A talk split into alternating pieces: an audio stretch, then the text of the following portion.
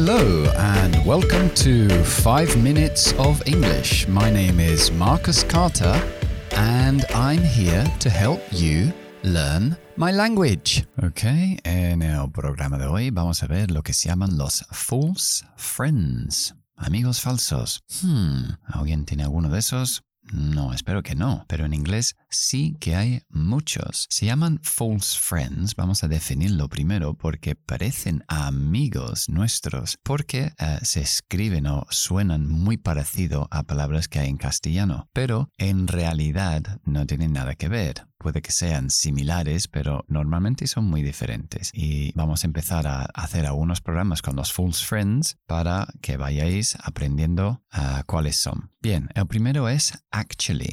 Actually, esto lo oigo muchísimo en las clases. Actually es, uh, en inglés es de hecho o en realidad, no es um, actualmente. Entonces, cuando queremos decir actualmente, decimos nowadays o decimos currently o decimos presently, pero actually es de hecho. So, un ejemplo puede ser, Did you um, enjoy the film? Well, actually, I thought it was a disappointment.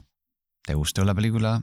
Well, en realidad pensé que era un, una decepción. Actually, actually, no actually, act actually, actually. Ok, el siguiente es to realize. Realize se parece a realizar y puede ser realizar como significado, pero como más se utiliza es como darse cuenta. Entonces, por ejemplo, I realized I had left my keys at work when I was in the car. Me di cuenta que había dejado mis llaves en el trabajo cuando estaba en el coche. I realized. Si los americanos lo escriben con Z, realize, y los ingleses lo escribimos con S, aunque se pronuncia igual. Ok, el siguiente es attend. Attend es asistir. De hecho, están al revés. Attend, asistir y assist, atender.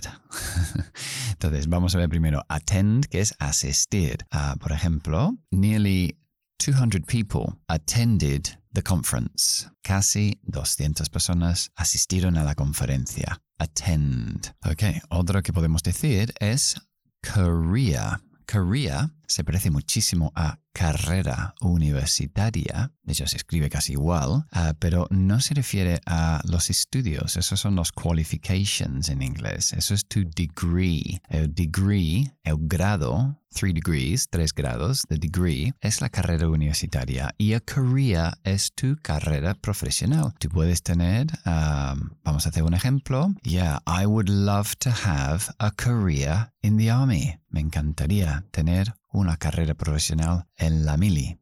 In the army, to have a career, no necesariamente significa que voy a hacer una carrera universitaria, sino que voy a trabajar profesionalmente en eso a lo largo de mi vida. Eso es mi career. Ok, y uno más es casualty. Casualty parece casualidad, muy parecido, casualty, y casualty son víctimas mortales. For example, there was a terrible accident on the motorway You don't say. Yeah, there were two casualties. Hubo un accidente terrible en la autopista. No me digas. You don't say. ¿Os acordáis que eso estaba en un podcast anterior? Un idiom. No me digas. You don't say. Yes, there were two casualties. Hubo dos víctimas mortales. Ok, so ahí tenéis esas uh, cinco palabras que son false friends, amigos falsos. Repasamos. Actually, de hecho, realize, darse cuenta, attend, asistir,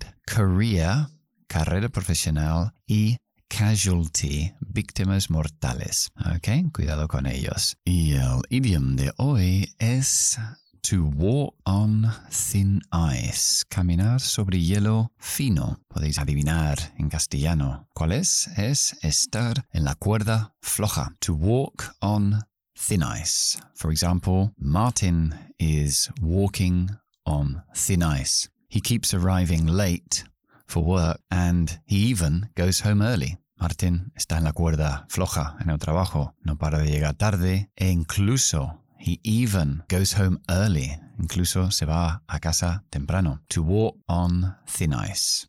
Ok. Alright, eso es todo por hoy. Nos veremos en Instagram, Carter School of English, si queréis hacer un DM, un direct message. Um, y si no, pues bueno, pues nos veremos en el siguiente podcast también. Ok. Bye bye. See you soon.